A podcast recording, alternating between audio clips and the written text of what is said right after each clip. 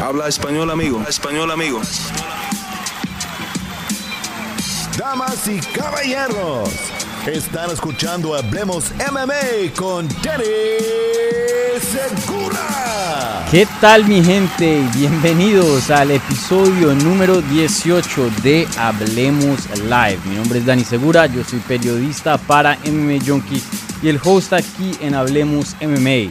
Y bueno, eh, un poco rarongo este episodio, no es un episodio como estamos acostumbrados eh, de escuchar, de ver los miércoles por la noche, sino se movió al jueves por la noche, misma hora, diferente día.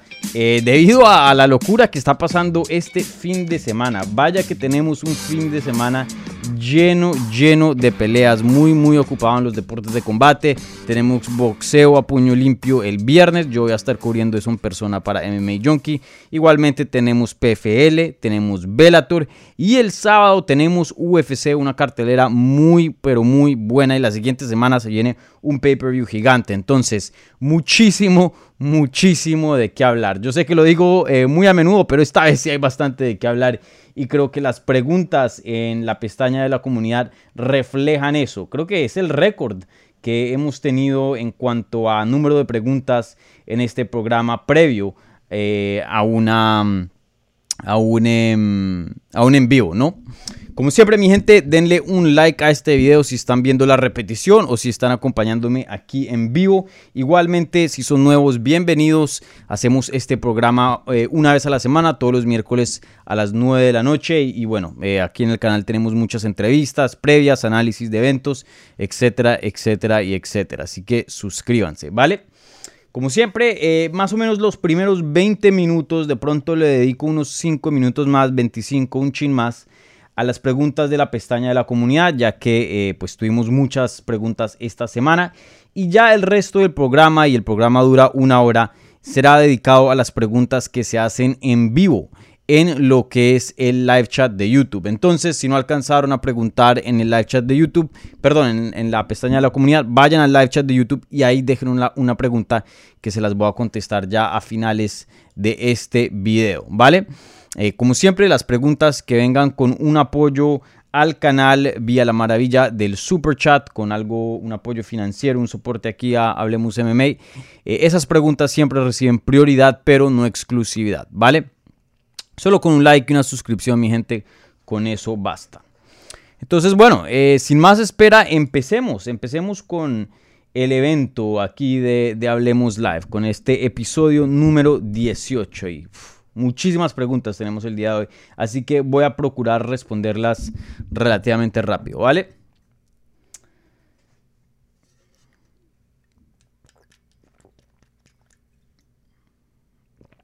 Bueno, em, la primera pregunta, a ver, ¿por dónde empezamos?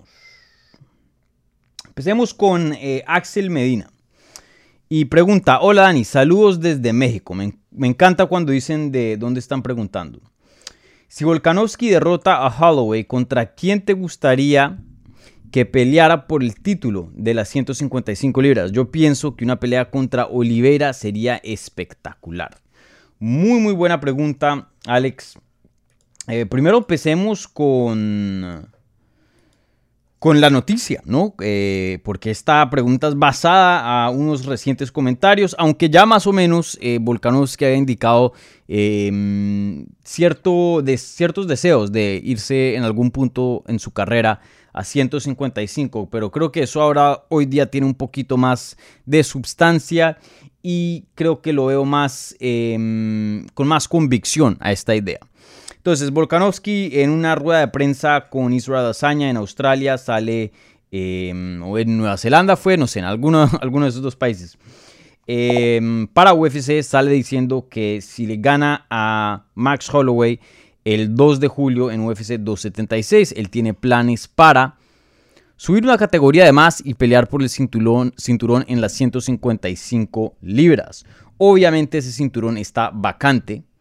El ex campeón, Charles Oliveira, nunca perdió el cinturón en la pelea, sino perdió el cinturón en la báscula. Le gana a Justin Gagey, entonces se vuelve técnicamente el contendiente número uno, que pues suena loco, pero así son las reglas. Y UFC está en, eh, trabajando en encontrar otro contendiente para hacer una pelea por el título vacante. Eh, lo más probable es que Islam Makhachev sea ese contendiente. Entonces, em, no veo a otro de pronto. No, es que no, la verdad no veo que tenga muchas opciones UFC para poner a otra persona ahí. Entonces, eh, la pregunta realmente es: ¿quién prefiero? ¿Oliveira o Islam Makhachev como campeón? Porque esa es la pelea que probablemente es la que va a pasar eh, siguiente en cuanto a peleas de título en 155 libras. Y, bueno, em, antes de, darles mi pick, em, rápidamente, muy interesantes estos comentarios de Volkanovski. Yo les había dicho que no me gustaba, en el pasado les dije, no me gustaba mucho la idea de Volkanovski en 155, no estaba 100% cerrada la idea, pero no era algo que me gustaba muchísimo. Creo que hoy día eh, he cambiado un poco de opinión respecto a esto. Eh, creo que si derrota a Max Holloway, no es que haya limpiado la división, pero sí se acerca. El único contendiente ahí fresco y que tiene bastante mérito y, bastante argumento para decir, hey, espérate un momentico, un momentico, no haya 155, es mi turno, es Josh Emmett, que de hecho lo acabé de entrevistar hace unas horas en inglés para MMA Junkie. Me imagino que saldrá la entrevista el lunes por ahí. Eh, y, la verdad que eh, fuera de Josh Emmett, eh, no le veo así algún contrincante muy interesante en 145. Y me parece que 155 es una opción válida, una, una opción verdadera para Volkanovski, alguien que, eh, como dije, casi que ha limpiado la categoría de las 145 libras. solo ha perdido una vez en su carrera, creo que fue en el 2013. Tiene como 21 peleas consecutivas ganadas. Mejor dicho, ya está entrando un territorio donde sabíamos que era bueno, sabíamos que era grande, pero ya está entrando a un territorio donde histórico. Me, tocaría tener más tiempo para analizarlo, pero creo que hay un buen argumento y ustedes saben cómo yo me siento respecto a, los peleadores o el peleador más grande de la historia en 145 libras. Para mí eso lo tiene Jose Aldo. Pero si le llegara a ganar a Max Holloway una tercera vez, y defender su título nuevamente, ahí de pronto pueda que cambie la conversación. Como dije, necesitaré más tiempo para analizarlo, pero sí creo que es un argumento, una conversación em, verdadera, una conversación que, tiene sentido, eh, que no es para nada loca decir que Volkanovski de pronto llegará a ser el mejor de toda la historia, eh, sin duda el mejor, pero en cuanto a, gran, a grandeza, eh, el más grande de las 145 libras, pueda que sea, pueda que sea. Y si ese es el caso, em, si UFC no quiere hacer una pelea con Josh Emmett, de pronto quieren hacer Josh Emmett contra el ganador de Jair Rodríguez y eh, Brian Ortega, quieren de pronto definir un contendiente en específico, no me parece la opción adecuada, pero supongamos que sí. No odiaría de pronto una pelea en 155 para Volkanovski. Creo que pierde muchas ventajas siendo muy bajito, pero a la misma vez es un peleador que ha comprobado ser grande vez tras vez tras vez con peleadores muy, muy buenos. Entonces, em, sin duda me interesa mucho Volkanovski en 155. Ahí veremos. Y en cuanto a rival, eh, para mí Charles Oliveira, para mí Charles Oliveira, estoy de acuerdo contigo, Axel, sería una pelea espectacular. Contra Makachev también sería un peleón increíble. Eh, Volkanovski, que tiene una defensa de derribo histórica, me interesaría mucho ver cómo, cómo se vería contra alguien del calibre de, de Isla Makachev. Pero a la misma vez creo que Oliveira, debido al alcance, debido al contraste, porque son peleadores muy diferentes, no solo en estilo, pero físicamente, eh, creo que sería una pelea muy, muy emocionante. Más emocionante que una pelea con Makhachev. Entonces, en mi opinión, Oliveira, estoy de acuerdo contigo, sería la mejor pelea. Pero cualquiera de esas dos no se puede perder, mi gente. Cualquiera de esas dos sería espectacular. Así que eh, no se pierde ahí, no se pierde ahí. Muy buena pregunta, Axel. Bueno, eh, pasando aquí a otra pregunta, a ver, es que hay muchas. Eh, Hablemos de Nate Díaz. Ya me habían preguntado por aquí. Estoy intentando encontrar la pregunta. Oh, aquí va. Saludos, Dani, desde Villa. Saludos, Dani, desde Villajoyosa, España. Villajoyosa, España. No había escuchado ese lugar. ¿Dónde queda Villajoyosa? Déjeme ir. Busco. Villajoyosa. Alicante, en la Providencia de Alicante, ok. Cerca Valencia. Vale, ya me, me, ubico un poco mejor. Bueno, saludos. Em, bueno, Diego Nieto dice, saludos Dani desde Villajoyosa, España. Dani, ¿crees que veremos alguna pelea más de Nate Díaz en UFC? ¿O lo veremos fuera con Jake Paul? Saludos y grande tu labor. Muchísimas gracias, Diego. Eh, Diego, eh, sí, esta es una de las noticias más calientes, más habladas hoy día en el mundo de las artes marciales mixtas. Eh, bastante, bastante está pasando aquí. Sale Nate Díaz y publica en Twitter que pues está cansado de UFC, que lo dejen ir prácticamente, que tiene cosas más grandes de, de qué hacer. Entonces rápidamente voy aquí a buscar el tweet de Nate Díaz para darle la traducción exacta y no estar aquí inventando. Eh, Nate Díaz publica, esto fue exactamente el 21 de junio, o sea, hace un par de días. Y dice, UFC, déjame ir ahora, por favor. O deme una pelea con, con quien sea en julio o en agosto. Yo tengo cosas, tengo cosas por hacer más grandes. Eso es lo que dice Nate Díaz. Y junto a, eso, a esas palabras, publica un video grabado desde su teléfono porque se ve cuando termina, hace el swipe y muestra todo el, el home screen de Wi-Fi y todo eso del iPhone. Eh, grabado un, knockout de eh, Jake Paul contra Tyron Woodley. Eso fue lo que publica Nate Diaz. Luego sale de MacLife, que es em, un portal em, operado por Oscar Willis, alguien que, conozco bien, eh, hace un excelente trabajo. Ese portal, el dueño de ese portal es Conor McGregor, de hecho. Eh, ellos tienen una entrevista con Dana White, que está en Utah promocionando este evento de UFC 277, donde va a pelear Em, perdón, 278, donde va a pelear Kamaru Usman y Leon Edwards. Se va a hacer la pelea en Salt Lake City. Y le preguntan acerca de este tweet. Y Dana White prácticamente dice, no quiere insultarlo, pero lo insulta. Es esa gente que dice, yo no voy a hacer esto, pero, o yo no pienso así, pero, eso fue prácticamente lo que dijo Dana White. Entonces dijo, yo aquí no quiero insultar a nadie. Eh, Nate Díaz, a mí me gusta mucho la compañía, esto, lo otro, pero pero solo ha ganado una pelea en cinco años. ¿Cómo voy a estar hablando de Kamaru? Eh, le hemos dado eh, peleas, dice él, pero él está haciendo juegos. Mejor dicho, se inventa prácticamente echándole la culpa a Nate Díaz que no ha peleado, pues porque no ha peleado es por la culpa de él. Le han dado peleas, él no las ha aceptado. Él es difícil de negociar, prácticamente dice.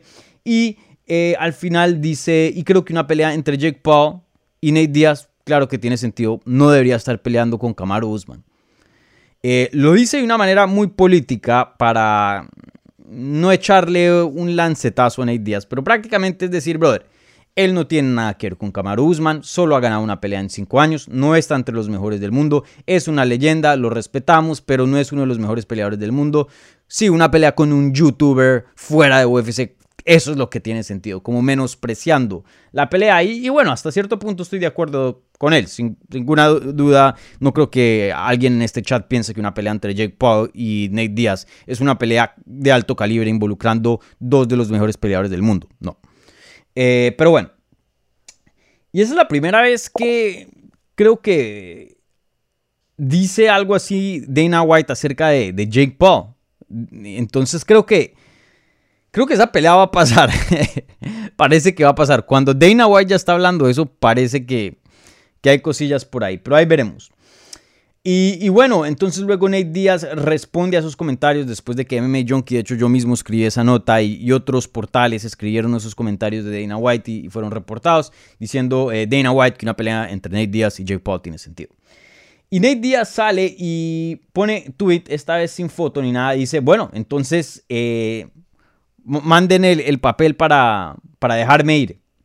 Luego Jake Paul también responde y dice esto. Jake Paul haciendo Jake Paul. Aquí les estoy dando todo el chisme. Eh, Jake Paul luego va en Twitter y dice lo siguiente.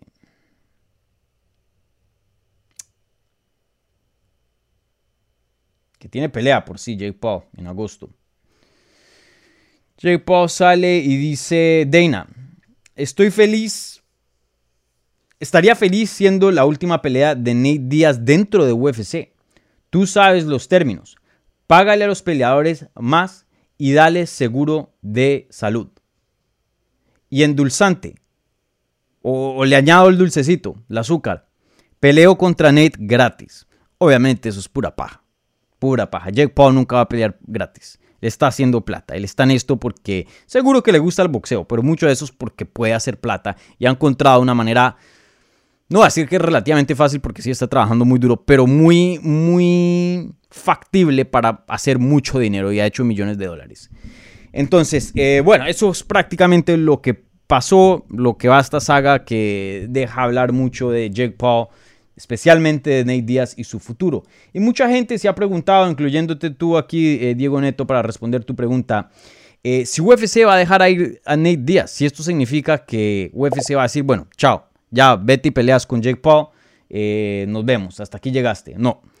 UFC quiere, UFC quiere que Nate Díaz se quede en UFC. No tanto porque lo quieren usar, es para que otros promotores no lo usen. Si Bellator, PFL, Bare lo usa, rompen, la rompen. ¿Por qué? Porque Nate Diaz es una estrella. A pesar de que tenga 37 años de edad, a pesar de que sí no esté en su mejor momento y ya tenga varias derrotas, sigue siendo alguien que tiene mucha fanaticada, que pelea, eh, tiene un estilo muy vistoso, peleas muy emocionantes, sabe cómo vender una pelea en anticipación, mejor dicho, es el sueño de muchas, ciertas maneras, de un promotor. Que de pronto sea un poquito difícil de lidiar, un poquito impredecible. Creo que eh, en eso Dana White tiene algo de razón, tiene algo de verdad. Sin duda, Nate Diaz no, no es un santo. Y, bueno, eh, UFC quiere hacer esa pelea, em, perdón, eh, quiere tener una pelea más con Nate Diaz. Nate Diaz no ha firmado un nuevo contrato con UFC y parece ser que está determinado en terminar su contrato con UFC y probar agencia libre porque en agencia libre tiene mucha, mucha plata por hacer. Pelea contra Jake Paul, eh, cualquier otra promoción, ir a boxeo, mejor dicho. Hay mucha plata por hacer para Nate Diaz. Entonces, eh, UFC probablemente quiere hacer esa trilogía con Conor McGregor antes de que se despida. Por eso de pronto le han ofrecido peleas que Nate Diaz no quiere o no, a aceptar contra Hamza Shimaev y eso para que no acepte y el contrato se le extienda porque ellos están eh, contratados, ¿no? Por contrato, obligados para ofrecerle a todos los peleadores tres peleas por año. Y mientras ellos puedan hacer eso y tú digas no gracias, se extiende, se extiende y se extiende, creo que seis meses cada vez que Em, te ofrecen una pelea. Entonces, eh, no es algo como contratos de fútbol que yo firmé por dos temporadas y cuando se caen las dos temporadas, chao, nos vemos. Eh, eh, o sea, hay, un fin del contrato. Estos contratos por lo general no tienen una fecha de vencimiento, los contratos de UFC. es complicado. Y, bueno, creo que si ellos están aceptando de que Nate Díaz no va a seguir con UFC, no quiere seguir con UFC, esa última pelea tienen que maximizarlo y hacer hacerlo, o sea, hacerlo lo más grande posible y sacar el número más grande de dinero que puedan sacar. Porque ya después, muy difícil que vuelvan a ver a Nate Díaz a menos que, que cosas cambien drásticamente. Entonces, la pelea más grande que, en mi opinión, que se puede hacer hoy día es la trilogía de Conor McGregor. Y si no la hacen, Conor McGregor de lo que se ha reportado es que le quedan dos peleas en el contrato. Si Conor McGregor también se pone chistoso y decide no firmar un nuevo contrato y hacer las últimas dos peleas con UFC y pelear con Nate Díaz fuera de UFC y ganarse una millonada los dos, y UFC no se gana nada de eso, creo que UFC no quiere estar en esa posición también. Eh, obviamente aquí, estos, aquí hay mucha, mucho, estoy asumiendo mucho, ¿no? Aquí obviamente hay, hay muchas cosas, muchos factores todavía no definidos. Entonces ahí veremos. Pero lo que sí te puedo decir, Diego Nieto, es que Nate Díaz va a volver a pelear con UFC. Por lo menos una pelea. No, no me parecería lo más sorprendente del mundo si es que llegara a firmar otro contrato y se queda con UFC. no me parecía lo más loco del mundo. Eh, no sé qué tan probable es. Creo que lo veo muy determinado en probar agencia libre. Pero de que va a pelear una vez más con UFC, segurísimo. UFC le va a sacar la última pelea que tienen por el contrato.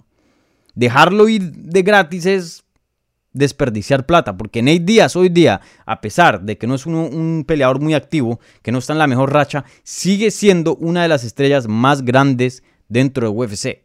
En mi opinión es Conor McGregor y probablemente el segundo es Nate Díaz. Sigue siendo Nate Díaz. Jorge Masvidal obviamente tiene un nombre bien grande. Francis Ngannou también, muy conocido hoy día. Eh, sin duda John Jones es una estrella, pero Nate Díaz sigue siendo el número 2. Sigue siendo el número 2. Y, algo que quiero mencionar rápidamente, me da risa que em, Dana White dice, pues Nate Díaz solo tiene una victoria en 5 años. Y, técnicamente sí es verdad, pero ahí es cuando se pone uno a, medio escoger qué palabras usar y qué no usar. Cinco años, pero es porque ha, estado inactivo. Solo ha peleado tres veces desde el 2016. Peleó dos veces en el 2019. O sea, peleó contra Conor en el 2016. No volvió a pelear sino hasta tres años después en el 2019. Luego en noviembre del 2019 y luego en junio del 2021. Ni siquiera una pelea por año. Entonces, técnicamente decir no ha, no ha ganado en cinco años es técnicamente verdad, pero está uno y dos.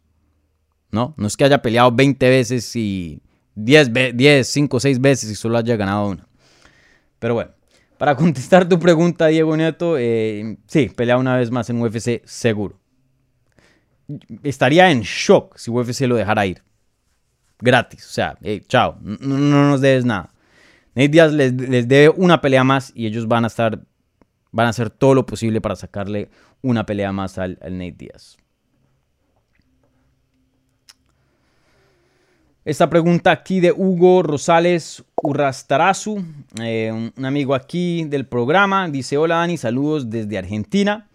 Si pidieran tu opinión para contratar un luchador de otra promoción a UFC, de otra promotora a UFC, ¿a quién elegirías? Eh, buena pregunta, Hugo. Mm, hoy día UFC ha, rescatado varios nombres por mucho tiempo. Yo hubiera escogido Michael Chandler. Hoy día se encuentran en UFC. Super Meli y Jasmine Jauregui. Eh, también hoy día se encuentran en UFC. Dos talentos increíbles. Mm, creo que Michael Venom Page, aunque no de pronto sea el mejor hoy día fuera de, UFC, sin duda es uno de los más interesantes. Creo que en 170 eh, Michael Venom Page tendría peleas muy emocionantes. Imagínense una pelea entre Wonderboy Thompson y MVP o MVP Vicente Luque. Sería una añadición en 170 increíble. Pero hoy día, hoy día, creo que la número uno tiene que ser Kayla Harrison en PFL. Kayla Harrison sin duda es una de las mejores, eh, probablemente el mejor talento Em, independiente de género, el mejor talento hoy día fuera de UFC, dos medallas de oro eh, olímpicas en judo, eh, sin duda la mejor judoka femenina o, sin importar género también en la historia de Estados Unidos. Hoy día invicta dentro de, dentro de las artes marciales mixtas. Ya tiene más de 10 peleas, o sea, ya tiene un buen de experiencia, no está inmadura por decirlo así, ya, ya, ya sabe lo que está haciendo. Y, bueno, eh, creo que una pelea en, contra Amanda Nunes, una pelea contra Juliana Peña, eh, todo eso sería gigante. Entonces, eh, para mí, hoy día me gustaría ver a, a Kayla Harrison en UFC. Yo creo que esa es la peleadora o peleador que escogería. Buena pregunta, Hugo. Mm, aquí alguien me había preguntado también algo que quería hablar sobre los rankings, eh, ya que no lo, no lo, hemos tocado en programas pasados. Eh, y, aquí es una pregunta de Pedro Alfonso. Dice, hola Dani, felicitaciones no solo por el canal, sino por lo crack que eres como periodista deportivo cubriendo MMA. Muchísimas gracias, Pedro. Mi pregunta es la siguiente. ¿Crees que los rankings de UFC son muy poco dinámicos y varían muy lentamente? Lo digo porque peleadores como Cody Garbrandt, Marlon Moraes, Steven Thompson, Rafael Osonza, Tony Ferguson y Frankie Edgar estuvieron rankeados o están rankeados por demasiado tiempo y por ranking les tocaba o les toca pelear con puros monstruos de la categoría, aunque ya claramente estaban lejos de su prime y terminan siendo terminan teniendo muchas derrotas seguidas. Muy buena pregunta, Pedro. Eh, gracias por, em, por esas palabras y por la pregunta. Eh, los rankings de UFC han, sido un, misterio. Porque supuestamente los rankings de UFC son controlados por los medios. es un panel, un grupo de periodistas eh, que se han inscrito eh, para esta tarea y cada vez que hay un evento de UFC, obviamente si son peleadores que meritan estar en los rankings, están en los rankings o están fuera de los rankings y meritan entrar a los rankings, tienen una votación y rankean los peleadores, los mejores 15 de, la categoría. Eh, y esos periodistas casi, y, no lo digo aquí de insulto, perdóneme si, es alguien que conozco, de hecho ni siquiera sé el listado, lo vi el listado en algún punto y muchos de esos ni los conozco, ni nunca los he visto cubrir un evento. Es un misterio. De pronto antes habían unos nombres más conocidos, pero de los periodistas de las páginas mayores hoy día, americanas, en inglés, como MMA Junkie, MMA Fighting, ESPN, ninguna de esas personas está en ese panel de los rankings. Yo no sé muy bien quiénes son los que votan. Y muchas veces los rankings son problemáticos por, por varias, varios factores. El primero, la mayoría de los periodistas no van a estar dentro de los rankings, y yo me incluyo dentro de ese grupo, porque es un problema ético y moral. Ahora, si los rankings fueran independientes de la promoción, creo que muy más personas estarían dispuestos a participar en los rankings. Aunque sí me siento un poco raro decidir el futuro ¿no? de, alguien. De, tú eres el número uno. Tú Pero bueno, eh, usualmente los que cubren este deporte son los que tienen más conocimiento, entonces también entiendo eso. Pero al estar ligado con la promoción, ahí hay un problema ético y moral, porque la promoción no es que adhiere a los rankings. Caso, el caso más obvio que hemos visto fue cuando Dan Henderson peleó contra Michael Bisping por el título. Michael Bisping era el campeón, Dan Henderson estaba rankeado el número 13. O sea, se saltaron a 12, 11, 10, 9, 8, 7, 6, 5, 4, 3, 2, 1. Una injusticia completa. Pero era una de las peleas más grandes que se podía hacer, había historia. Dan Henderson estaba que se retiraba, entonces la última pelea de título. Dan Henderson tenía un buen nombre. También una peleita, no gratis, pero porque casi que perdió. De hecho, yo pensé que Dan Henderson ganó esa pelea. Pero una ayudadita a Dan Henderson, porque el, contendiente número uno en ese tiempo era Joel Romero. Y si no se acuerdan, ellos estaban hablando, eh, no, se, no se querían mucho. Pero entre Joel Romero y Dan Henderson de cuarenta y pico, todo, o sea, una pelea con Dan Henderson es mucho más fácil que Joel Romero en ese tiempo. Y bueno, hay muchos problemas. Y también encima de eso, em, los rankings no han tenido problemas en cuanto a, a los rankings en sí. Por lo general, los mejores 15 sí se encuentran dentro de los rankings. Pero en cuanto al orden específico, no. Entonces, muy buena razón. ¿Cómo es posible de que alguien como Tony Ferguson, que ha perdido un mundo de peleas, que no se ha visto para nada bien, siga en el top 5 de la división? Hay peleadores que no han peleado por años y siguen en la división. Hay otros que de pronto están teniendo problemas con UFC y desaparecen de los rankings. Entonces, los rankings de UFC viven llenos de problemas. Eh, por eso son muy controversiales. Y también mucho de lo que ayuda en la votación es el nombre y la estrella. No solo estamos viendo peso de las victorias, rachas, em, desempeños, tipos de desempeños, sino algo que tiene un factor y no debería, es nombre. Cody Garbrandt también perdió hartísimas peleas y seguía en los rankings en 135. Fue a pelear a 125 y seguía rankeado en 135. Entonces, pueda que tengas un peleador muy, muy bueno en una buena racha, pero no es tan conocido. Y el otro que es tan conocido por el nombre, por lo que ha hecho en el pasado, por la historia, a veces sí tiene un puesto en los rankings y, otro que se lo merece más, ¿no? Entonces, justo, no justo, ya eso es ustedes para decidirlo. Em, yo tengo mis opiniones acerca de los rankings, pero sin duda tienen sus problemas. Y, y UFC los rankings no son una Biblia, como había dicho. Vimos al número, al campeón pelear contra el número 13. Entonces, eso de que, eh, y en esto no estoy muy de acuerdo con tu pregunta, y, voy a elaborar porque cuando dices eh, Cory Garber, Marlon Moraes y estos nombres que no deberían estar peleando con peleadores top, pero lo están y es porque están en los rankings, generalmente no es porque están en los rankings. UFC no hace un gran trabajo em, o no le hace favores a leyendas. No le dan peleas, de pronto algunas sí, y en pocas ocasiones sí. Pero por lo general, si eres un peleador con buen nombre, ya estás viejito, no te van a dar otras, otras peleas de leyendas. algunos sí, como dije, pero por lo general no.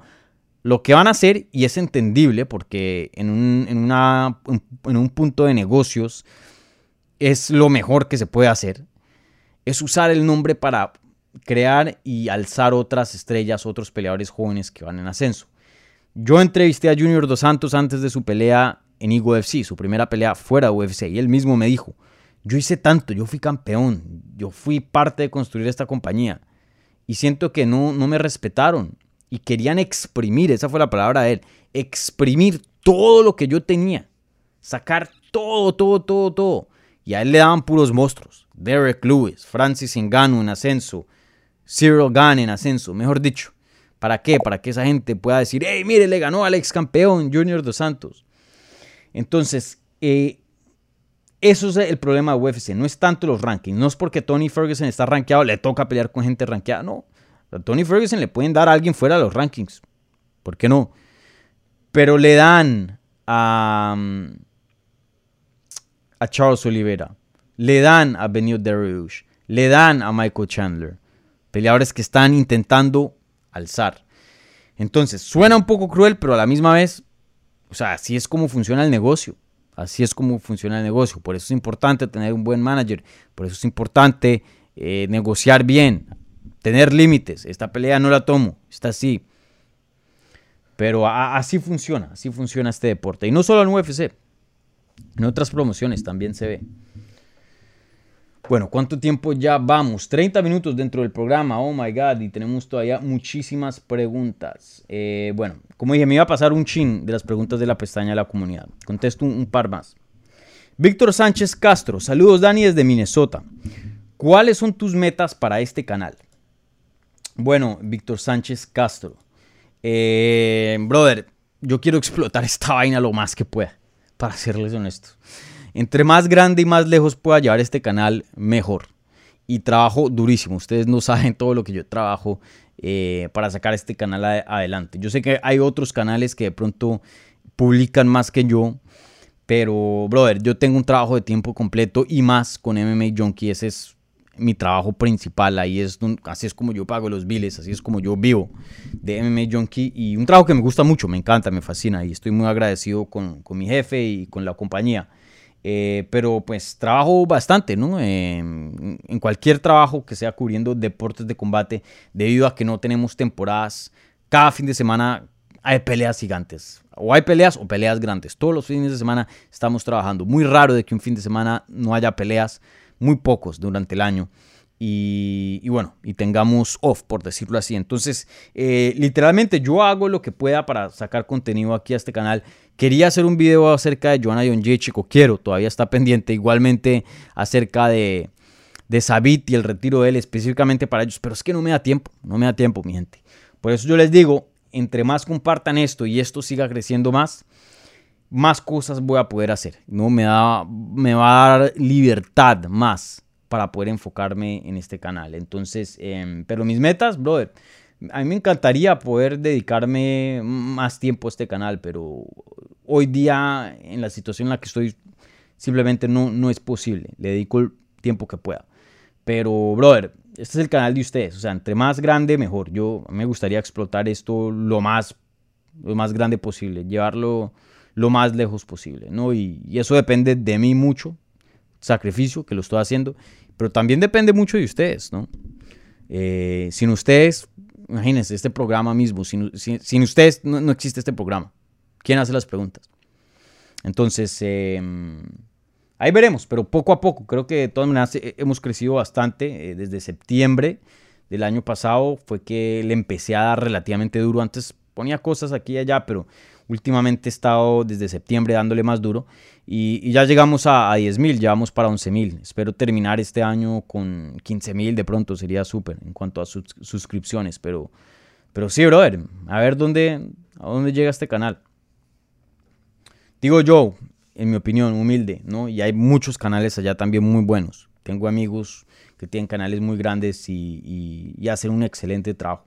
Eh, y aquí creo que también se está haciendo un excelente trabajo y, y traigo también cosas muy únicas, no solo en cuanto a mi perspectiva, pero em, en cuanto a entrevistas, traigo muchas entrevistas también. Eh, este canal va para arriba, papá. Este canal va para arriba, así que tranquilo. Bueno, bueno, contesto una más y me paso las preguntas del live chat y les recuerdo a la gente que está en el live chat, eh, bueno, a la gente que está viendo esto en vivo, primero que todo, un like al video, suscríbanse y si quieren dejar una donación, un apoyo al canal, em, ahí está disponible el super chat para, para apoyar aquí Hablemos MM, ¿vale? Bro, hay muchas preguntas, qué pena que no voy a contestar la mayoría. Eh, Francisco Vega aquí pregunta sobre Magni y Ragmonov. Mañana eh, voy a hacer un video, una previa a, la cartelera, así que voy a contestar esa pregunta mañana en la previa, ¿vale? Estate ahí al, tanto de la previa. Em, ¿Qué otra pregunta tenía aquí subrayada? Victim pregunta, hola Dani, ¿cómo crees que se pudiera erradicar eh, últimamente, que hay últimamente tantas peleas controversiales? Entendido que no siempre quedarán todos satisfechos, pero últimamente hay decisiones que parecían claras y termina dándole la victoria al oponente como Home y Cater. Saludos. Em, sí, es una pregunta complicada. La verdad no, sé exactamente cuál es la respuesta, brother. Eh, Creo que no hay...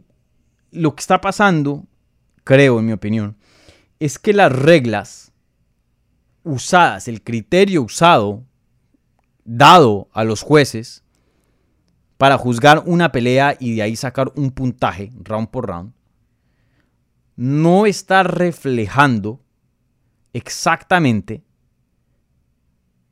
quién gana un round. O sea, es decir, el lenguaje usado para definir el ganador de un round no es adecuado o no está correcto, porque claramente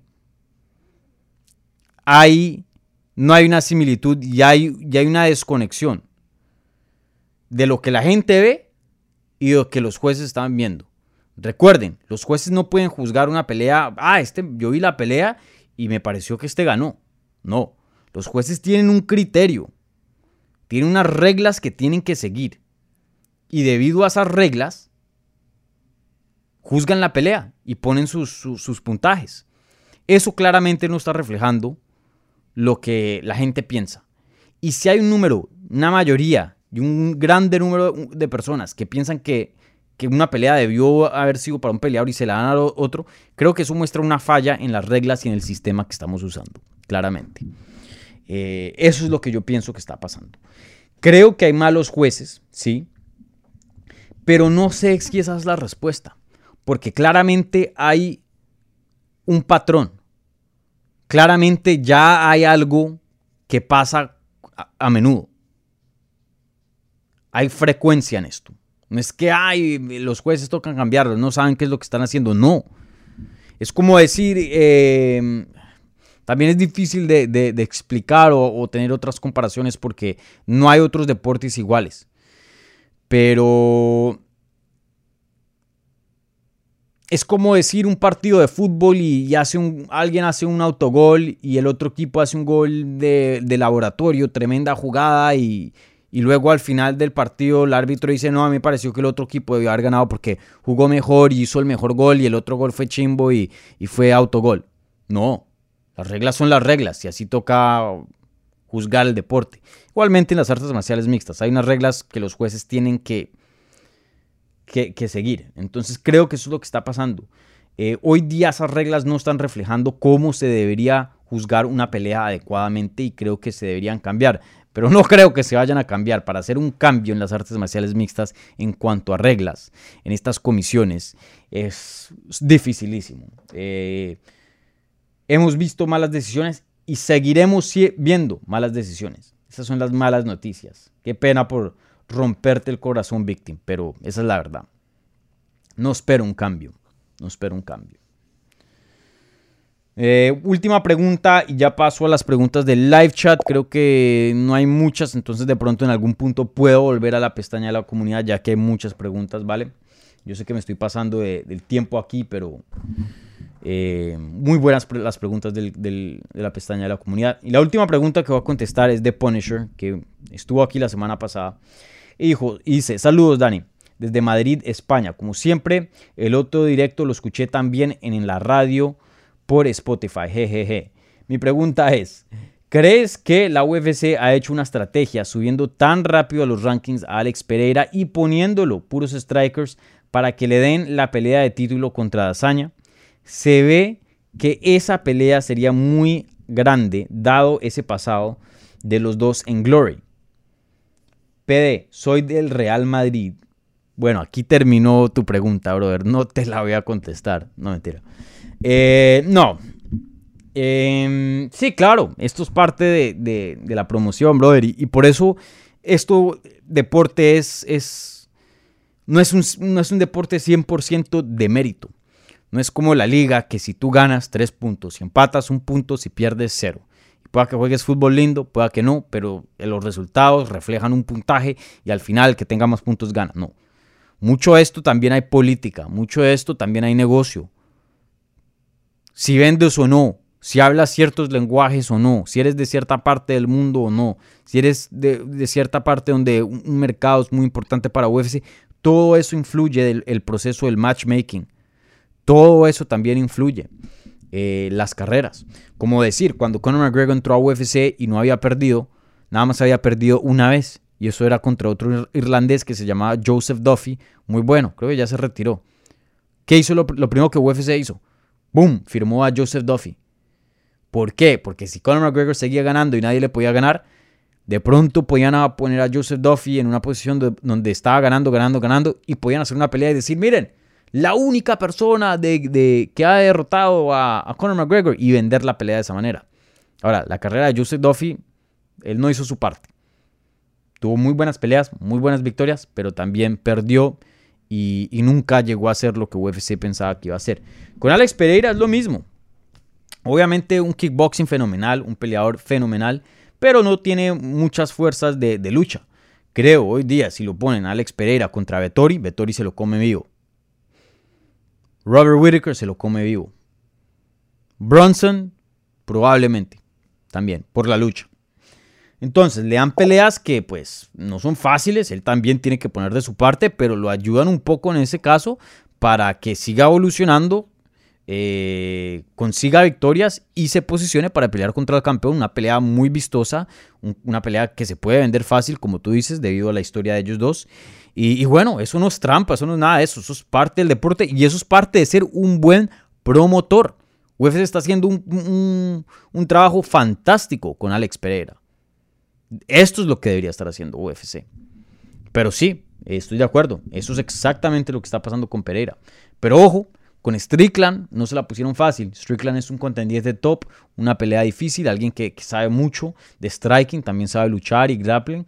Entonces, eh, de todas maneras, por más de que UFC te dé la mano, brother, tienes que poner muchísimo de tu parte, porque tarde o que temprano vas a tener que pelear contra un martillo como, como Sean Strickland.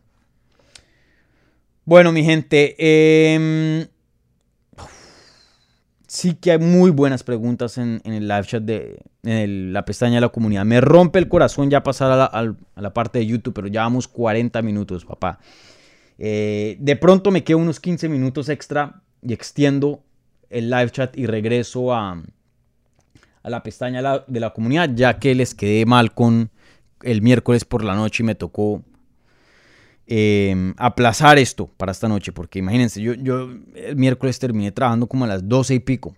Fui a Bernoco, hice entrevistas y eso fue editar, editar y escribir notas y, y ya a las 12 yo no me iba a poner a hacer un video, ya para la cama, para dormir. Entonces, bueno, em, contestemos eh, un ratico preguntas aquí en, el live chat y luego ya pasamos a, a la pestaña de la comunidad si el tiempo permite. Como siempre, mi gente, si están viendo esto en vivo, por favor, regálenle un like, es gratis. Me ayuda muchísimo. Igualmente eh, una donación, una donación. Si quieren, eh, si les nace, dar aquí algo en el super chat. Bueno, ¿qué por aquí? Em, Francisco Vega, justo quería preguntar sobre Babún Palomino. Sí, eh, la entrevista con Babún Palomino fue publicada hace unas horas. Tuve una entrevista con él, em, con el peruano. Eh, lo entrevisté en inglés y en español. Eh, brother, ese, ese Babún es un monstruo. 41 años de edad, campeón ligero de, puño de boxeo a puño limpio. Un deporte muy, pero muy duro.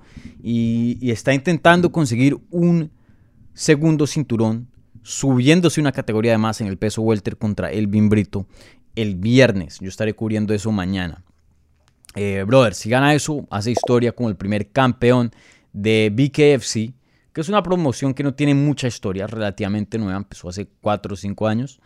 Eh, pero de todas maneras, es, es, historia, el primero. Y pues es alguien de sangre latina, es un peruano, que es muy orgulloso de ser peruano y representa a Perú muy bien. Y es un tipazo, una, muy buena persona, tiene una historia fenomenal. Em, y bueno, esa entrevista está disponible. Igualmente, entrevistas con Supermeli también está disponible. Y Alejandra Lara, que pelea también mañana en Bellator. Que está pasando mucho.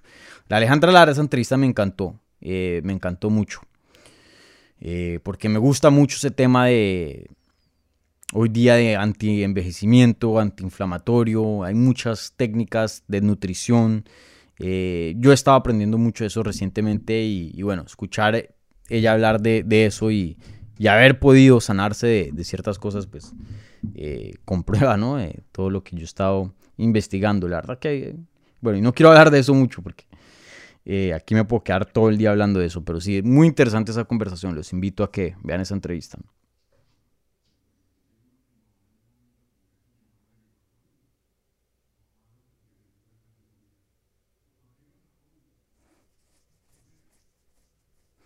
Em, aquí Thought D pregunta. Mi gente, ¿cómo cojones han estado? Salúdense.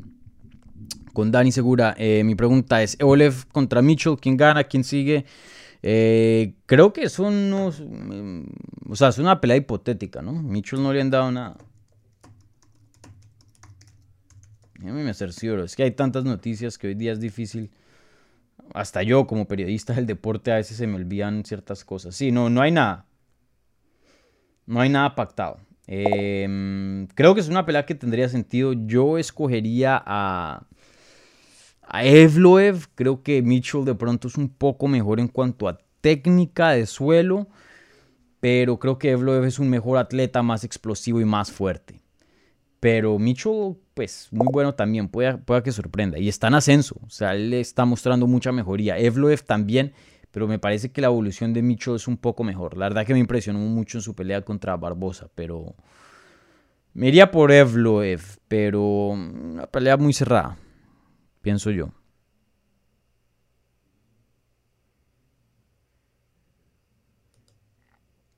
DDD dice, triple D. Hola Dani, un saludo desde México. ¿Crees que los argentinos Guido Canetti y Pitbull Rojo sean cortados de UFC? Siento que ambos ya están más afuera que afuera que adentro. Eh, no. Eh, Guido Canetti estuve hablando con él. Él está haciendo pelea por pelea, contratos de una pelea no más con UFC. Eh, y, la él pelea. fue reportado por ESPN Deportes esa pelea em, hace unos días. Eh, y la, confirma, la, confirmó, la confirmamos MMA Junkie eh, con ambos lados. Guido también pues ya publicó eso en, sus redes sociales. Guido tiene pelea dentro de UFC, sigue peleando de, UFC y viene una gran victoria sobre Chris Mutiño, donde consiguió un, un knockout técnico fenomenal.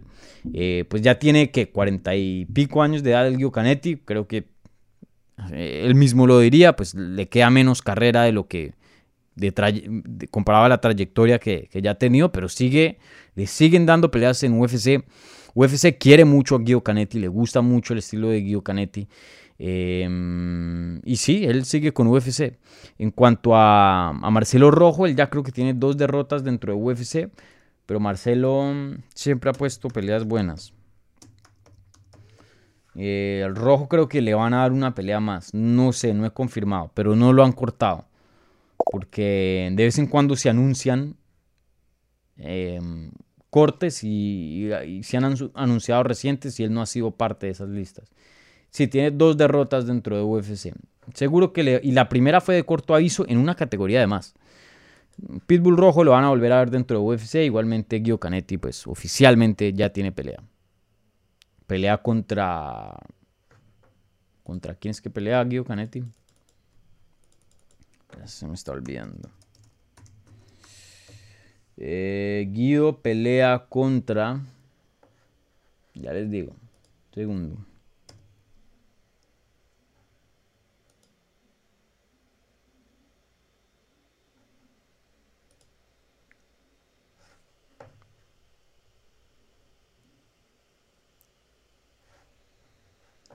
Mi computador está lentísimo. Guido Canetti va a pelear contra Randy Costa. Una pelea difícil. Em, en octubre. Entonces ahí veremos. Una pelea muy emocionante. Eso sí, esos dos tienen striking muy emocionante. Bueno, ¿qué otras preguntas hay por aquí?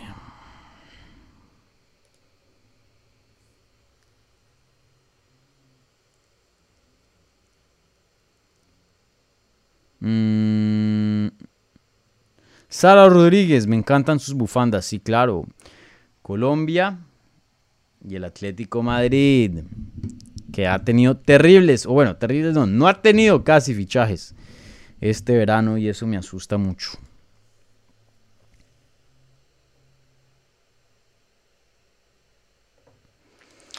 Alan Brito Delgado, saludos desde México, Dani.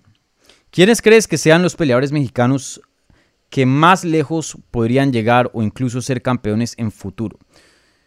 Bueno, eh, si estás hablando de prospectos o, peleadores mexicanos en general, pues obviamente Brando Moreno tiene una oportunidad de hacerse campeón ahorita en, unas semanas en UFC 277.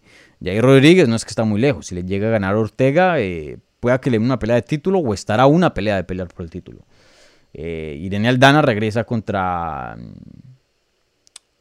contra mm, Macy Chazón en, septiembre. Si ella gana esa pelea, pueda que le llegue una pelea de título en el futuro. Eh, obviamente Brando Moreno ya fue campeón. Creo que Jair Rodríguez. Ah, Jair Rodríguez la tiene difícil. No tanto porque no está en una buena posición, es porque Volkanovski está en la división y Volkanovski es muy duro. Creo que Aldana tiene una buena oportunidad. Eh, eh, tiene uno de los mejores boxeos en la categoría.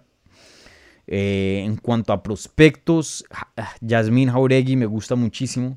También me gusta Super Meli, pero en su última pelea, yo sé que fue hace mucho tiempo, en el 2019, le dimos hartas carencias de lucha. De todas maneras la ganó y sigue invicta.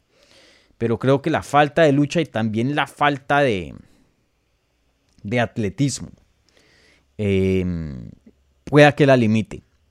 Pero claro, ella puede cambiar eso entrenando lucha, cambiando su físico. Pero por eso es que yo pienso que Yasmin Jauregui pueda que llegue un poco más lejos. Si ven cómo entrena Yasmin Jauregui, el físico que esa mujer tiene, eh, atleta profesional, o sea, casi que igual de grande y fuerte y explosiva Jan Whaley. O sea, esa es una de las mejores atletas en 115 libras, no solo combate global cuando estaba en combate global, pero ahora estando en UFC. Y bueno, sigue siendo muy joven, apenas 23 años de edad, es muy buena. Brandon Moreno mismo aquí en el programa dijo, ella va a ser campeona. Ojo con Yasmin Jauregui, yo creo que ya va para cosas grandes dentro de la compañía. Igualmente en esa misma categoría, Lupita Godínez. Lupita Godínez para mí es un talento fenomenal. Em, es uno de los mejores talentos que, que, yo veo hoy día, jóvenes. Lupita Godínez tiene una lucha y una fuerza increíble, de las mejores en 115 libras, pega duro y sigue aprendiendo y evolucionando. Entonces, em, ojo también con Lupita. ¿Quién más en cuanto a México? Mm, por ahora, esos son los que vienen en mente ahora mismo. De pronto pueda que me esté, me esté eh, saltando alguien, no sé. Bueno, hay muchos latinos también, fuera mexicanos, que, que prometen mucho. Barzola, pelea este fin de semana, perdón, pelea mañana, viernes, en Bellator. Él pueda que llegue a ser campeón de Bellator. Eh, bueno, aquí pasamos a otra pregunta.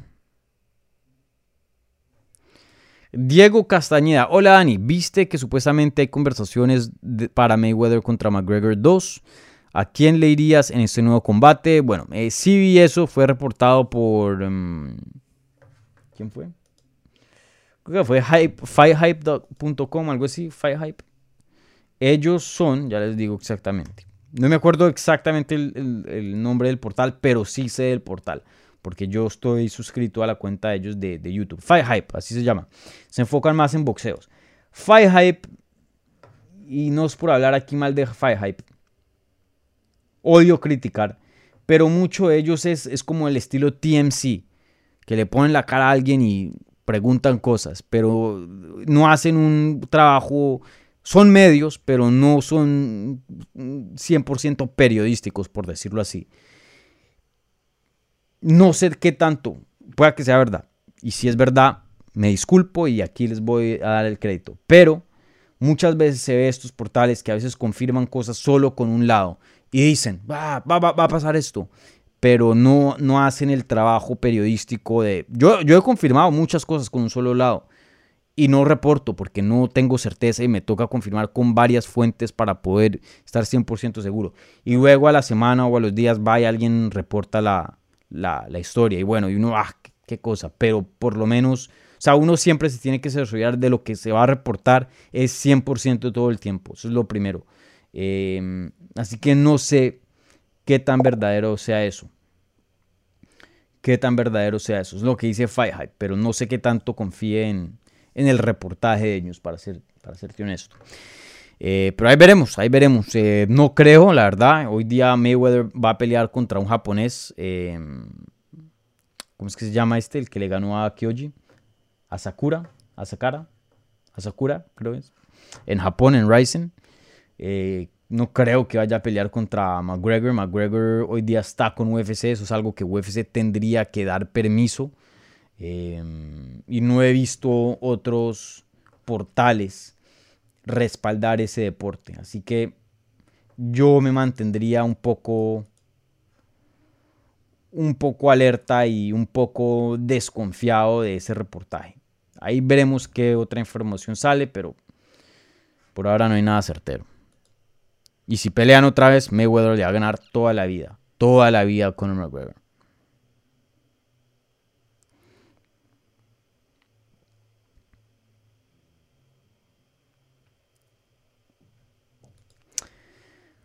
Braleo 100, saludos Dani. ¿Alguna pelea interesante para BKFC de mañana que sea de tu interés? Sí, claro. Em, pues ese evento estelar entre Babún Palomino y Elvin Brito pues es muy importante y muy grande para Perú y para Latinoamérica. Elvin Brito es también hispano, él es boricua, si no estoy mal, em, o cubano, no sé, uno de los dos. Pero bueno, una pelea muy importante, histórica, especialmente para Babún. Si llega a ganar, pues se vuelve campeón de dos divisiones en BKFC, que eso es grande. Eh, quiero ver cómo Jimmy C. Rivera se ve. Jimmy Rivera, ex contendiente de las 135 libras dentro de UFC, su primera pelea, su debut en boxeo a puño limpio. La pelea entre Beck Rawlings y Britton Hart. Beck Rawlings es fenomenal, eh, una peleadora muy, muy emocionante. Le fue muy bien en Bernoco. La gente se la ha olvidado, pero ella fue una de las pioneras, de las originales en esta nueva ola de, de BKFC. Ella peleó literalmente en el primer y segundo evento de la compañía. Eh, y se volvió campeona. Peleó tres veces y luego regresó a artes marciales mixtas y ahora nuevamente está regresando a, boxeo a puño limpio. Esa pelea va a estar muy emocionante. Yo creo que pueda que sea pelea en la noche, ahí veremos. Eh, y fuera de eso, em, eh, yo creo que esas son las principales para mí, las más grandes de la cartelera. Pero son las que más me llaman la, atención. Yuli Díaz también, un peleador muy bueno en el evento coestelar contra, contra Richie. Eh, una pelea por el cinturón interino eh, del peso medio. Esa va a ser buena también.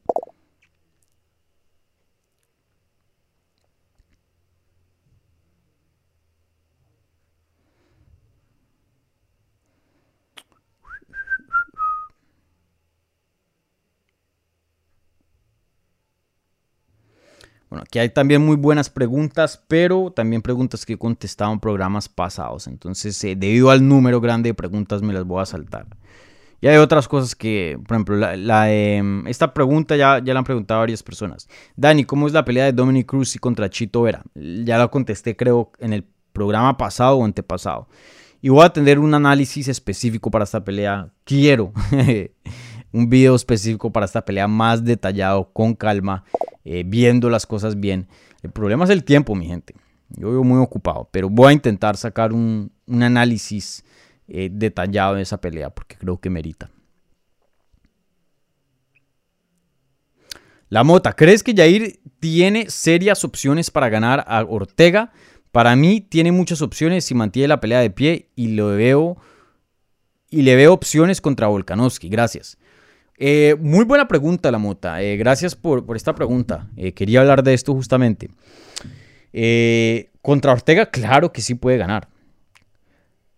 con cualquiera dentro de las 145 libras, Jair puede ganar. En mi opinión, Jair es el mejor striker de la categoría.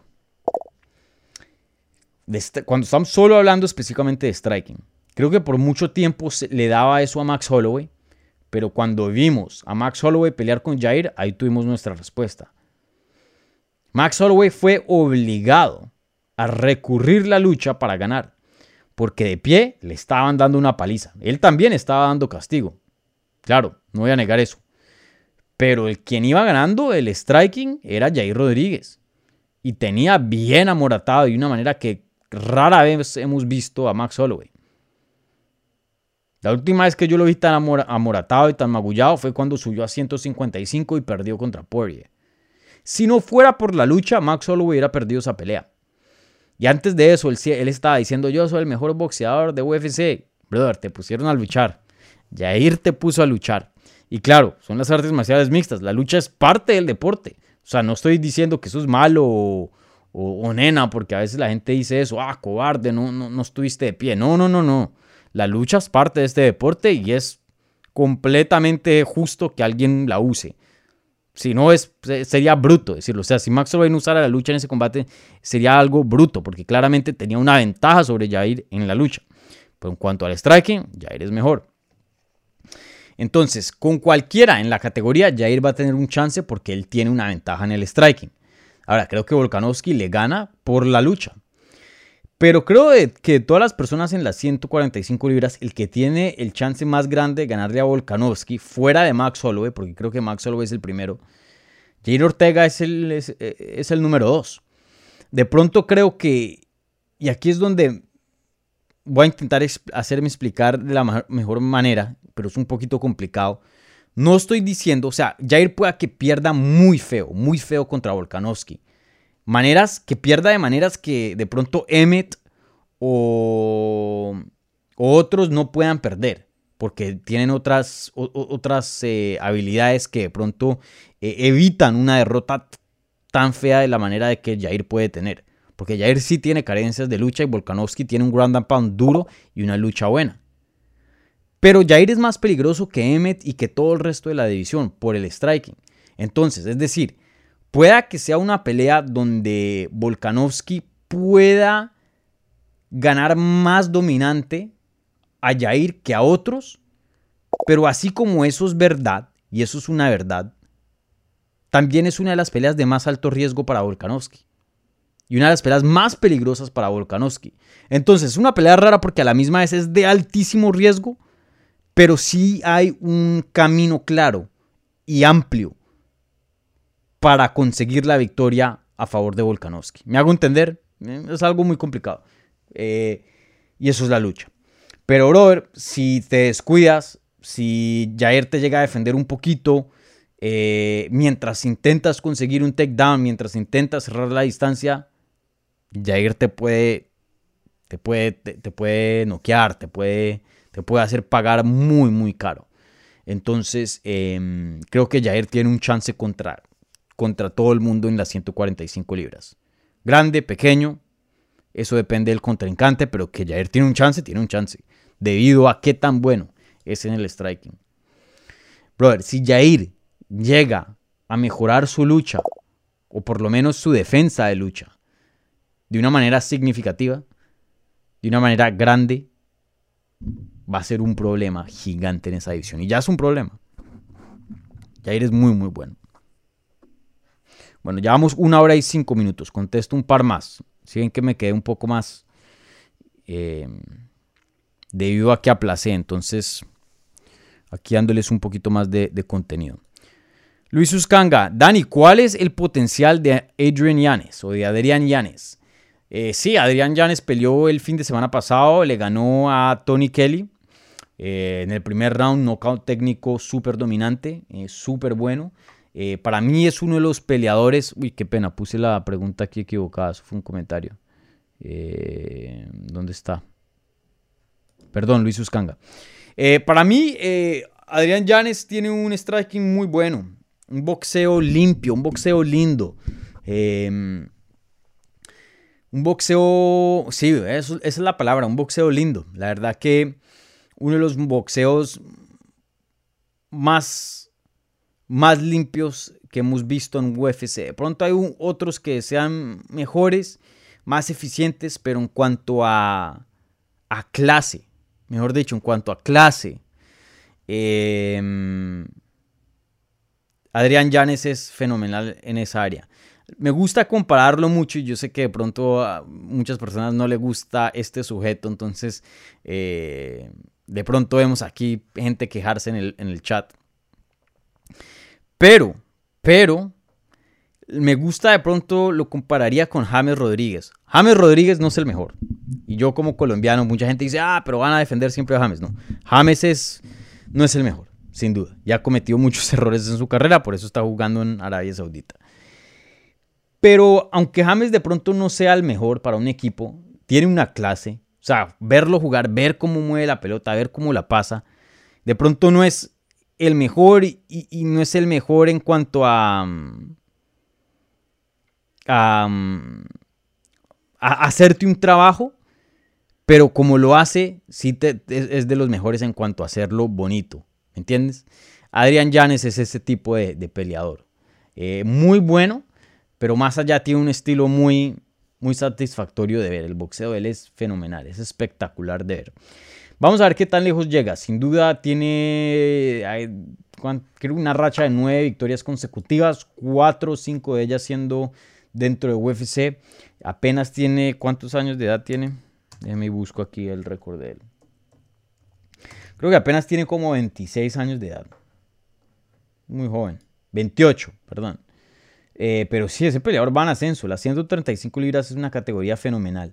Eh, yo dije, después de su última pelea contra Tony Kelly, que ya es hora, ya es hora. Eh, una racha de nueve victorias consecutivas. cuatro de ellas fue dentro, perdón, cinco de ellas fueron dentro de UFC. Ha conseguido un bono de la noche en todas las peleas. Performance of the Night en su debut otro Performance of the Night, otro Performance of the Night, luego pelea de la noche contra David Grant y hoy, día en su última contra Tony Kelly, otro Performance, otro desempeño de la noche. Eh, se ha ganado 50 mil dólares extra cada vez que pelea. Ya es hora de un oponente rankeado. Ya con casi 20 peleas como profesional, 19, 16 y 3 su récord. Eh, ya es hora, ya es hora, brother. Ya es hora que le den un rankeado, ya es hora de que empiece en ascenso, de que empiece a pelear con buenos nombres. Eh, no estoy pidiendo un top 5, de pronto ni siquiera un top 10, pero ya es hora de que veamos a Adrián Llanes pelear con el top 15. Ya es un peleador ya listo, listo, listo, listo. Ya le han dado su tiempo de evolución, ya le han dado su tiempo de experiencia. Ahora es hora de ver qué puede hacer con lo que ha aprendido, con la experiencia que ha adquirido. Ya es hora de ver qué tiene Adrián Llanes. Ya es hora. Pero el potencial de él es grande, grande yo creo que él va a terminar peleando por un título en algún punto. De ser campeón, ahí veremos quién es el campeón en ese entonces. Pero hoy día va, tiene, yo creo, para, para llegar a, a pelear por un título. Ahí veremos cómo evoluciona.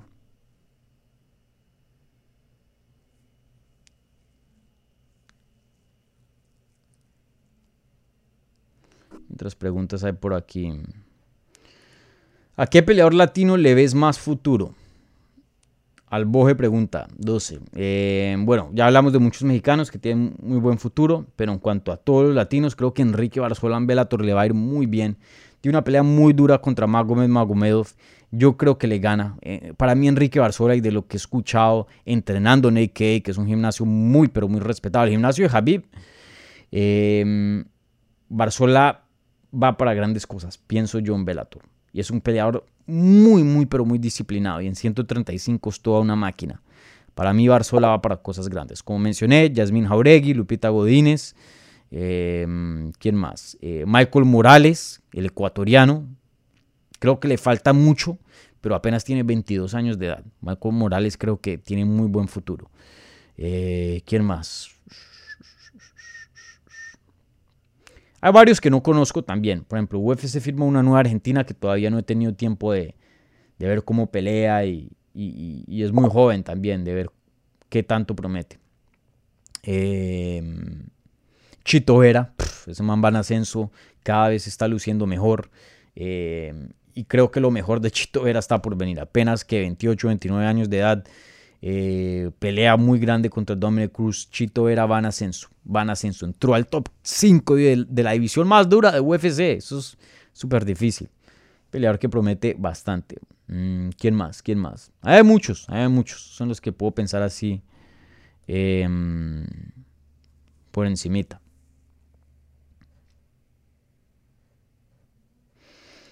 Gustavo Jauregui. De pronto este es el hermano de Yasmín Jauregui. ¿Quién sabe? O el primo. Em, ¿Qué se sabe de Tatiana Suárez? Nada, brother. Nada. Ella tuvo problemas de cuello. creo que ha tenido cirugías. Ha estado trabajando en un regreso. Y eso es todo. Eso es todo lo que se sabe. Y en esas ha estado. El futuro se ve complicado porque si está tomando tanto tiempo para que pueda regresar, usualmente es porque las cosas no, no van bien. Pero Creo que gente le pregunta y ella no le gusta hacer muchas entrevistas y medios. Yo intentaré, voy a intentar a ver si puedo sacar, conseguir algo de información acerca de esto, pero no sé. Dani, ¿qué quieres ver de Shakman eh, Ragmonov contra Magnik eh, cuando los estilos choquen? Tendré un video, una previa del evento mañana. Voy a hablar de eso más detallado. Chaglia Jairo, Olivera podría enfrentar a Kamaru Usman, de que podría, podría. Creo que UFC no le daría una pelea por ahora, porque ni siquiera es campeón hoy día. Tendría que establecerse más, pero de que podría pelear en algún día, sí, de pronto. Pero Usman se lo come vivo, creo, eh, debido a los estilos. Creo, creo que sí. Yo tendría como favorito a Usman, pero mm, sería una pelea interesante. Pero tendría como favorito a Usman. Kenneth Campos, él mismo Connor compartió en Instagram, brother. Connor comparte, voy a pelear contra Camaro Usman, voy a hacer esto, voy a, pelear contra Manny Pacquiao. ¿Se acuerdan eso? ¿Pasó la pelea con Manny Pacquiao? No. Brother, Connor, habla además. No, no crean lo que los peleadores digan en Instagram. 80% es pura paja. Pura paja.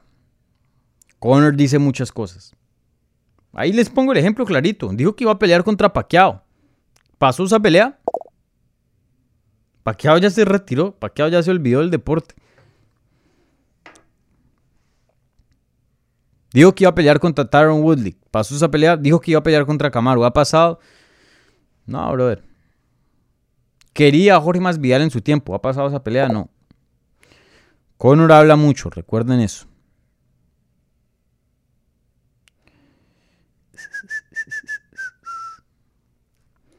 Tattoo Imo Forever. ¿Boxeo y striking son lo mismo? No. Boxeo son esto, los puños. Striking es puños, codos, rodillas, patadas. Striking es, es como decir grappling y jiu-jitsu. Grappling es lucha, judo, sambo. Mejor dicho, jiu-jitsu brasilero, jiu-jitsu japonés. Jiu-jitsu, jiu-jitsu lucha olímpica, lucha grecorromana. Striking es todo, boxeo es algo específico. Saludos desde Bélgica. Ah, miren pues, creo que el primero que de Bélgica. Saludos desde Guadalajara, México. Me gusta mucho Guadalajara. cubrí la pelea de Anderson Silva contra eh, Julio César Chávez Jr. Y me quedé unos días de más en Guadalajara. Ahí fue donde filmé el documental de Lobo Jim. Guadalajara, me encantó. Me encantó. Me zampé tremenda borrachera en tequila también. Eh, estuvo buena. Guadalajara es bacano, me gustaría regresar. Bueno, mi gente, con eso voy a terminar. Ya me pasé una hora y 15 minutos, como les prometí. unos 15 minutos de más le di eh, en esta edición, el episodio número 18 de Hablemos Live, ya que me tocó aplazarlo. Mis disculpas por eso, pero ustedes saben, eh, pues pasa con, con, estos trabajos, ¿no? Que a veces trabajamos de noche, entonces no me dio tiempo para hacer la transmisión el miércoles por la noche. Eh, un par de anuncios. tengo un montón de contenido, brother. brothers, que mm, que quiero sacar, pero no, no he tenido tiempo. Pero que sí, que sí pueden esperar. Esa entrevista con Yasmín Jauregui está grabada. Iba a filmar algo con el Fuerte Barzola ayer, pero justo estaba en medio corte de peso y, tiene el tiempo bien detallado y no pudimos hacer algo, desafortunadamente. Pero toda la suerte del mundo a Enrique Barzola mañana en Bellator. Eh, ¿Qué más? Eh, también tengo un tour que todavía no he editado, pero está ahí grabado de la arena de Habib en Miami, donde están haciendo las peleas de Ego FC. Muy, muy bacano ese video. Eh, yo creo que lo publico la próxima semana. Y, bueno, ahí estoy trabajando también en un par de entrevistas que, que, mm, que saldrán, ¿vale? Eh, les recuerdo, mañana tres eventos. PFL, pelea al Gallito Flores, mexicano, en PFL. Eh, igualmente creo que Abigail Montes también va a pelear, si no estoy mal. Otra mexicana. Luego en Bernoco va a pelear Luis Baún Palomino, el peruano, mañana. En Bellator, mañana va a pelear la colombiana Alejandra Lara y el peruano Enrique Barzola. Y en UFC, el sábado, mejor dicho, estamos llenos de eventos. ¿Hay algún latino en UFC? Déjenme y, veo. ¿Hay algún latino peleando en UFC este fin de semana? Ya les digo... Mm, no.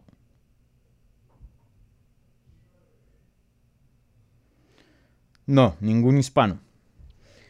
Pero bueno, mi gente, eh, bastante que está pasando en el mundo de las artes marciales mixtas, en los deportes de combate, mucho, mucho de qué hablar. Eh, voy a tenerles una previa eh, de UFC y de pronto de Velator también. Voy a ver si me alcanza el tiempo mañana, ¿vale?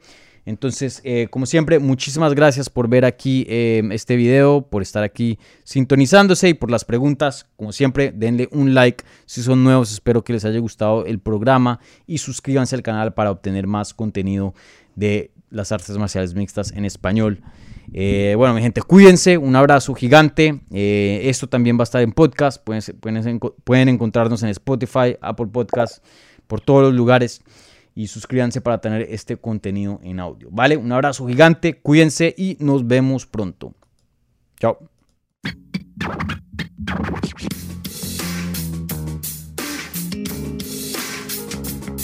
Gracias por escuchar Hablemos MMA. Si les gustó el show, los invitamos a que se suscriban en su plataforma favorita de podcast para recibir episodios semanales. También déjanos tu review o cualquier comentario. Pueden seguir Hablemos MMA en Twitter, Instagram y Facebook en arroba Hablemos MMA. Y me pueden seguir a mí en arroba Dani Segura TV. Hablamos la próxima semana.